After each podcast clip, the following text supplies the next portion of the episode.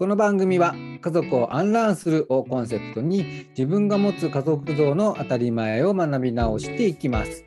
カーペットの上ってスリッパ脱いで上がるよねみたいな身近な価値観の違いからたくさんの大人と共に暮らしながら子育てしてるというような新しい家族の在り方までそして世界の家族ってどんな風なのとか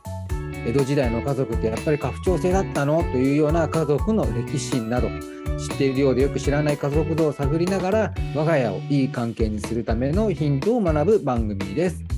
パーソナリティは NPO 法人ただいま代表の三木智有とネオファミリースタイル学キュレーターの雲野千尋です。ちいさんよろしくお願いします。三木さんどうぞよろしくお願いします。はい、今回はですねあの前回に引き続き家族って何だろうということを、まあ、社会的な視点から考えていこうということの第2弾ですね。で今回もまた、えー、前回に引き続きこの問いから始める家族社会学を一緒に読んでいきたいと思うんですが、はい、あの前回第1章をね一緒に読んでそう,、そう話して考えていったんですけど今回第2章の部分をねちょっと一緒に読んでいこうということで一緒に読んでいったんですけど、はい、いやどうですか？いやめちゃくちゃこう深くてこれはどう掘り下げていっていいものやらっていうところでね悩んだなっていうのがあったんですけど、はい、どうでしたちいさん？はい、ありがとうございます。第2章がタイトルが近代家族の成立という、本当にこの今の日本社会に行く前、行く前後みたいなところの歴史だったりプロセスを振り返るような章になっていたなというふうに思っていますし、うん、まあ、この章の、まあ、一番初めにこの問いから始める家族社会学では毎回こうクエスチョンが置かれてるんですけど、うん、今回のクエスチョンはその家族はいつの時代も変わらないものですか？それとも歴史的に変化しますか？という問いだったり、うん、家族をめぐる社会状況は近代化によってどうやって変わっていたんでしょうか？という変化みたいなものにすごくフォーカス当たってるなと思ったので、うん、何かその変化に関してミキさんと一緒に話ができたら嬉しいなと思ってました。そうですよね。あの僕も読んでてあの家族の歴史っていうところ家族の、うん、まあ、家族形態の歴史ですよね。はい、ことでいやいろいろとこう知ってるようで知らなかったところだったりとかいやこんな感じだったんだとか、うん、面白いね発見もいくつかあったので、はい、ちょっとそこら辺をね、はい、あの、はい、みんなにシェアしていくというようなことをしていきたいなとい。うふうに思います。じゃあどうしようかな。あの、ちょっとじゃあまず最初に僕の方からちょっとこれがね気になったぞっていうところを一つ、はい。えー、伝えたいなと思うんですけど、はい、あの核家族核家族ってよく言うじゃないですか。そうですねうん、でこの核家族でまあなんとなくね、あのー、親子というか、えー、夫婦がいてそこにあの子供がいてでまあその3世代同居とかじゃない家族のことを核家族って言うよねみたいなことはなんとなくは分かってたんですけどじゃあその核家族って一体何なんだろうみたいなことっていうのを意外と知らなかったなというふうに思うんですけど、はい、ちゃんとね核家族の定義っていうのがありました。ねあのそうそうちゃんと書かれていて要は、えっと、核家族っていうのは丸一居住を共にすること。丸2夫婦親子兄弟という3種類の関係性を含むこと。丸3社会の存続に必要な4つの機能。性経済生殖教育を果たすものと考えられていたということでした。うんうんうんそうなんですよね。そうそう。だから、その核家族の核ってなんだってなった時に、あのー、まあ、それがその家族の形としてもう普遍的に見られるものそれ以上は分解できないよっていうものの、だからこそ核だと呼ばれていてだからこれがその家族の、えーと、最小単位であるべきであるみたいな、考え方のもとに核家族っていう名前が付けられてるんだなっていうところを確かに。を通してそう初めて知ったなって、うん、うん。でもね、あのそう面白いなと思ってたのが一方で、これってやっぱりその作られた家族像だったりするんですね。こうだよねっていう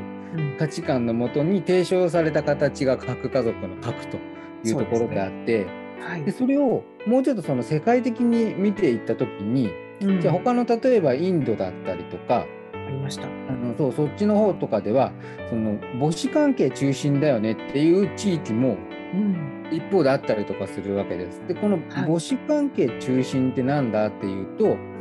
その夫婦関係っていうのはまああくまで二次的なものだと。夫婦関係はまあ多様でいろんな形があるんだけど、その母子ですよね。お母さんと子供っていうところはもう切り離せないんだと。うん。うん。いうような、あのー関係性を作っていると。だからまあその一夫多妻だったりとか、はい、お母さんがいっぱいいてお夫のことは共有してると。そうですね一夫多。妻っていうとなんかこうすごいね男の人とかはこうハーレム的な感じっていう風なイメージがあると思うんですけど、はい。その表現として夫は共有されてるんだって思うとなんかあの、うん、感じが変わりますね。考え方だなっていうのをうん思ったりとかするし、うんなんかそこら辺のそのじゃあどういう状態というかどういう家族の形が一番最小単位の核なのかっていうところっていうのもその地域差があるだから人間はこうだよねとかっていうことではないんだなっていうのをうん。それを見ながらすごく感じたなっていうところは思います。いやそうですね、ミキさん、まさに私も核家族がきちんと定義されているよなっていうことを改めて知りましたし、その地域差っていうことに私もど真ん中に射抜かれていた章だったなって思いました。うんうんはい、あの今、ミキさんがあの話をしてくれたインド、ケララ州のナヤール族は、そういった女性がむしろ、なんて言うんでしょう、家の中の、まあ、トップに君臨しているといううん。状況が作られているって、すごいなってちょっと見て聞いていて思いましたしななぜすごいなと思うのかというと、日本がその真逆をこれまでの歴史で経験してきているので、えー、とそれはいわゆる家父長制という家の中は、えー男性父親があの、まあ、管理をする長だというふうに見なされていて、えー、とその中の家に新しい人間を入れる。もしくはその中の家に新しい人間を生み出すみたいなことの連鎖をこう作ってきた家族の形を日本はこれまで継承してきたからけれども、うん。一方地域が変わるとそのトップが母を、母であるえー女性であるみたいなことが起こってるんだっていうことをあの私もこの章を読んで初めて知ったので、うん。なるほど、この母系で大家族というものを形成している地域があるとなると、何かその核家族という言葉の連なりの中においても、あのうん見えている景色がまるで違うんだなっていうのが、うんうんうんうん。はい、この地域差における家族、核家族のあり方みたいなところはすごく、さっと思ったところでもありました。うん。そうだからその近代化がはい。こうされていく中で、その家族っていうのは、まあ、こうでなきゃダメだよねとかこうあるべきだよねとか、うん、これこそが自然なうん、家族の形であるっていうようなものをうん。やっぱり人は自然ではなく、あの恣意的に作ってきたんだぞっていうところ。そうですね。それはねすごく感じるし思ったし日本の歴史でもそうだし、特にその西欧諸国のはい。西欧的なその家族観っていうものがうん。世界中に広まっていった、そのうん。上で今その核家族というか今の家族の形っていうものが一般的なものだよねっていう感じで広がってきたっていうところが、まあ、歴史的にはあるんだなっていうことですよね。うん、そうですね。本当にその今、ミキさんおっしゃってくださったことがまさに明言化されている文章、この中にもあるなって思っていて、やっぱりこれらの考え方、その西欧のいわゆる核家族的な概念そのものが日本に知られたのは第二次世界大戦以降であるというふうに書かれていて、まあうん確かにそのこれまで大日本帝国という、えー国の形態で、えー作られてきた日本の中では、なんて言うんでしょう、封建制度みたいなものがやっぱり根強く制度のベーシカルなところだったと思うので、家制度を本当にこう作って継承していくというものがメインであると、大規模であればあるほどいい、同じ、えー名字の傘下に入れば入るほどいい。みたいなところが、えーどうしたって主流になってきた伝統的な家族形態だったと思うんですけれど、うんこの本当に欧米の新しい形態ってその大規模よりもその核となるえ小規模であったとしても核となる要素は何かそこのあのそこの何を大大切にするのみたいなところが急にこうフォーカスが当たるようになった。となると何かその継承よりもその個の中のそれこそこう情愛みたいなものだったり絆みたいなものだったり、うん、もしかしたら教育みたいな概念も入ってくるかもしれないんですけど、うん、その家族における大切な構成要素の中にちょっとそのこれまでの、えー、第二次世界大戦以前のものとは違う構成要素みたいなものがここにぐんと入り込んできてるんだなっていうのは、はい、この本を読んですごくそのプロセス歴史があるんだっていうことを感じたと思ってます。うんそうですよね。でなんかその日本の家族間の歴史って、うん、多分この列強の価値観っていうものを輸入しながら輸入しながら自分たちなりにアレンジをしてきた、うん、そうやって作られていったもので、日本古来のものとはちょっと違うような気がしていて、うん、そのさっきちいさんも言ってたような例えばじゃあその子供が親を大事にしなきゃいけないよねみたいなことだったりとか、うん、情愛だったりとか、うん、教育だったりっていうものってもともと日本にあった価値観や考え方じゃなくてその中国で、うん、まあその流行っていたというかこう主流だった儒教的な考え方っていうものが、はい、の仏教とともに日本にこう渡ってきて伝来されてでその儒教的な価値観ですよねあの、うん、親を大事にせねばならぬだったりとか、礼儀を重んじねばならぬそうですね。そうですね。はい。っていう価値観っていうものが、やっぱりその広まっていった。それこそがやっぱり正しい形だよねっていうのが、うん。うん、その仏教とともにこう日本中に広まっていって、うん、それが多分あの今も根強くあると思うんです。それはもうずっとそれは、多分そこでこうインストールされた価値観としてそうですね。日本人の中にはどこかやっぱりあると。で多分その自重的な価値観で作られていた家族の形っていうのが江戸時代とか、あの明治の頃とか明治の頃なんてもうまさにそうだと思うんですけど。そうですね。うん。ものがこう広まっていってただ戦後ですよね。戦後、あの第二次世界大戦で負けたことによってその日本は近代化しなくちゃいけないっていう課題そうですね。見つけられたわけですよね。このまんまじゃダメなんだと。はい、まあ、明治維新の時もこのままじゃダメなんだって言って近代化をしようっていうのはあったと思うんですけど、うん、そこがさらにアメリカの価値観っていうものがガツンと入ってきた。はい。っていう中で、あの家族の形っていうのも大きく、またこの西欧諸国の考え方っていうものを取り入れていくっていうふうに変わっていってるっていうその段階的に列強の考え方っていうものを取り入れながら日本の家族像っていうのも変わってきているんだなっていうのが面白いしその、そう考えるとあの人間の家族の形って何一つ自然じゃないんだなっていうのがやっぱ感じるんですよね。意図的ですよね。そうそうそう。すごいその誰かの意思だったりとか社会背景だったりとか、うん、価値観だったりとかこれがいいよねっていうイデオロギーや哲学みたいなものがめちゃくちゃ反映された中でそれがごっちゃにになってこれがベストみたいなのがその時代ごとにおいて、多分作られてるんですよね。そうですね。うん、意思を表明反映できている家族形態って作れていたのだろうか。今私は作れているのだろうかみたいなことは すごい考えちゃったりしましたここでは。そうですよね、はい、だからなんかこう動物の例えばライオンとかだったら、うん、あのライオンってあのメスが狩りをしてオスは大体ぼーっと寝てるんですよね。ぼーっと寝ててでもあの狩り終わった動物を胃の一番に食べるのはオスだったりする。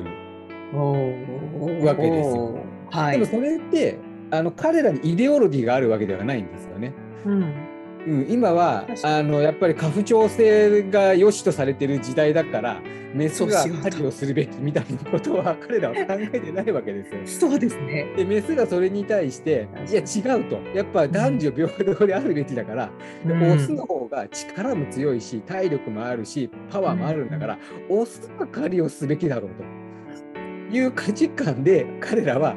動いてない形成してないわけですよね。そうですね分。からんけどそう,、はいそういうもんだっていう感じで、うんそうなってるわけですよね。うん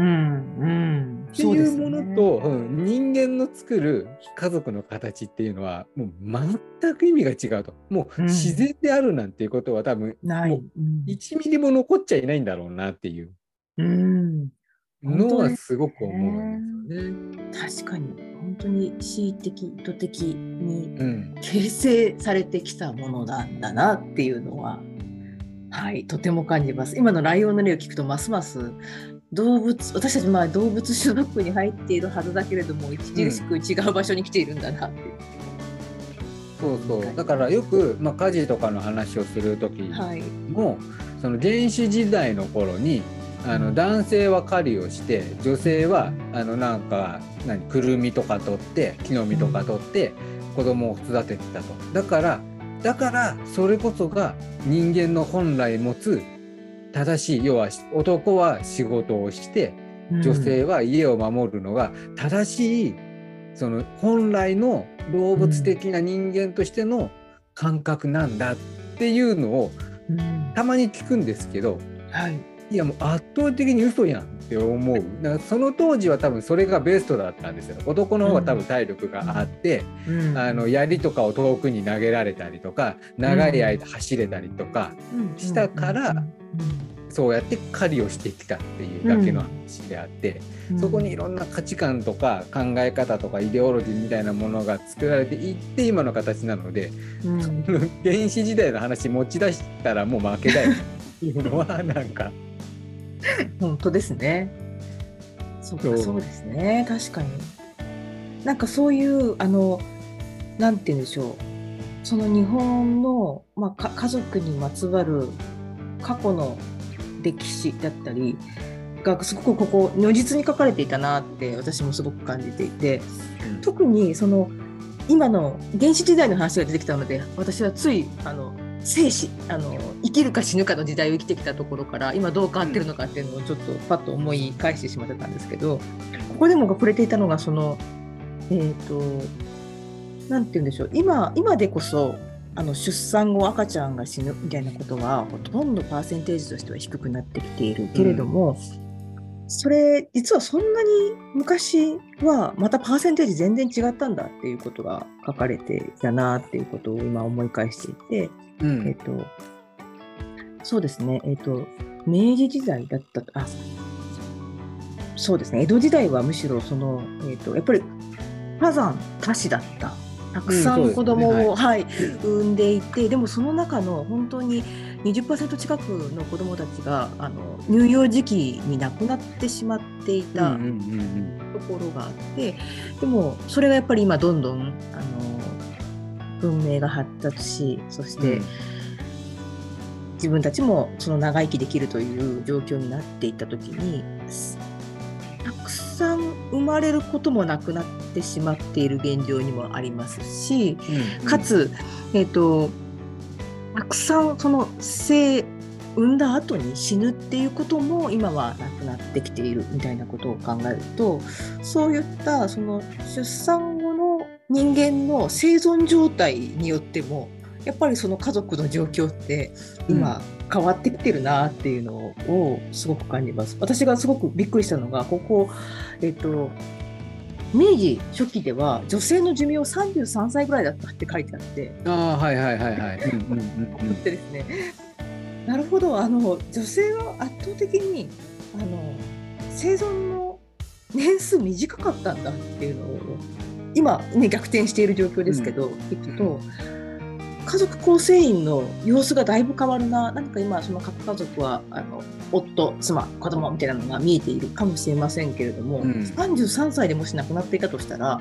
夫、えー子供のみみたいな世代だったり、うん。えっと、もしくは本当に親いないみたいな形になっていたりみたいなこともあったのだろうか、当時はみたいなところはあのちょっと思いを馳せてしまいうん。そうかその家族形態って確かにその人間の生き死に状況によっても構成要素変わってくるっていう。はい。ああと思いながら。そうですよね。だって女性の場合ってシンプルに死亡リスクが男性よりも例えば出産っていううん。イベントがあるっていうところだけでもうん。リスクとしては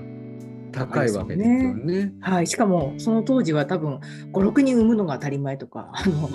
多ければ多いほどみたいな形だったでしょうから何人産んでいくことが自分の体に負荷があったとしても産んでいたということはきっとあるだろうなと、しかもその毎回が命がけですからね。そうですね。毎回死ぬリスクを負って追って、出産をしてででしかも、まあ、当時だったらやっぱり何人も産むっていう価値観の中なので、その何回も命を懸けるっていううんそうですね。状況にやっぱあったってなると、まあ、うん。その寿命が短くなるっていうところで、それを乗り越えた人たちっていうのはある程度、うん。今みたいに長く生きられたんだろうとは思うんですけど、やっぱその一つ一つのリスクが命がけだから、そこで命を落としてしまう、まあ、子供も、うんあの母親も多かった。まあ、うんもちろんね、男性は男性で戦争に行って亡くなるリスクがそあったっうですね。ていうのもあるとは思うんですけれども、やっぱそういう意味ではそのいろんなリスクが、うん。うん、当時はあってでそのリスクっていうのがだんだんだんだんなくなってい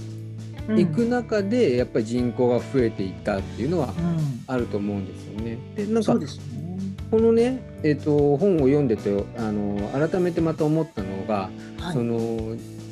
人口の,、まあその変化によって、その家族のあのあるべき形態というか形みたいなものも、その変わっていくっていうところがあるな本当ですね。はい。はい。というところは、えー、とすごく感じたところだったんですよね。っていうところで、えー、とちょっとねあの結論は別に何も出ないんですけど